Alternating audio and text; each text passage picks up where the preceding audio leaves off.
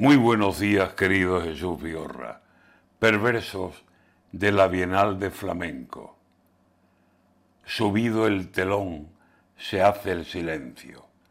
Sobre el escenario, las luces, un juego, que si amanecer, que si día abierto, que si tarde larga, que si noche adentro.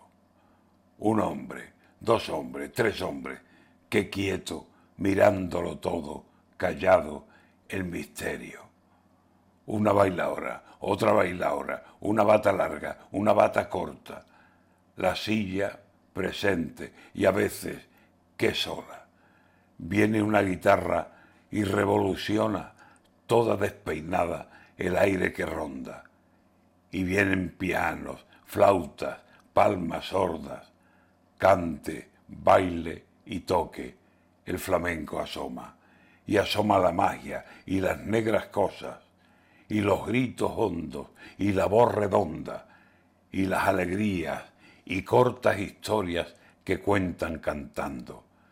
Y duele si toca seria la guitarra, se grilla, y lloran los gritos oscuros que junto a la boca soleada del aire, la garganta ronca lanza como pájaros con las plumas rotas.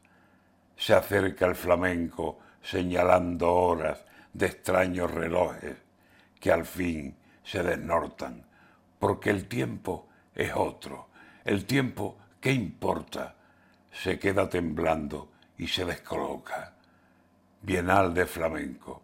Y Sevilla nombra con solo tres nombres la razón redonda de un pueblo, este pueblo que la sangre invoca y se le va todo por larga memoria.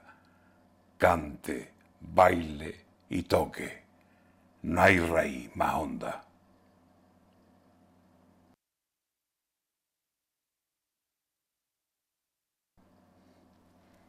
Tempranillo de Alcaraz, número uno del mundo y con 19 años. Vaya carrera que lleva el muchacho. Carlos Alcaraz se llama y es por más señas murciano. Ha ganado el Open USA y puede llegar más alto. De pelotas muy bien puestas andamos aquí sobrados. Si bien las pone Nadal, Alcaraz tampoco es manco. Qué desgracia que en España no vaya todo rodando como en las pistas de tenis, que ahí somos gentes, mandamos. A ver si aprenden algunos de los que están en el mando de nuestros grandes tenistas a sujetar bien el mango y a colocar las pelotas donde vencer al contrario. ¿Los contrarios quiénes son? Problemas por todos lados.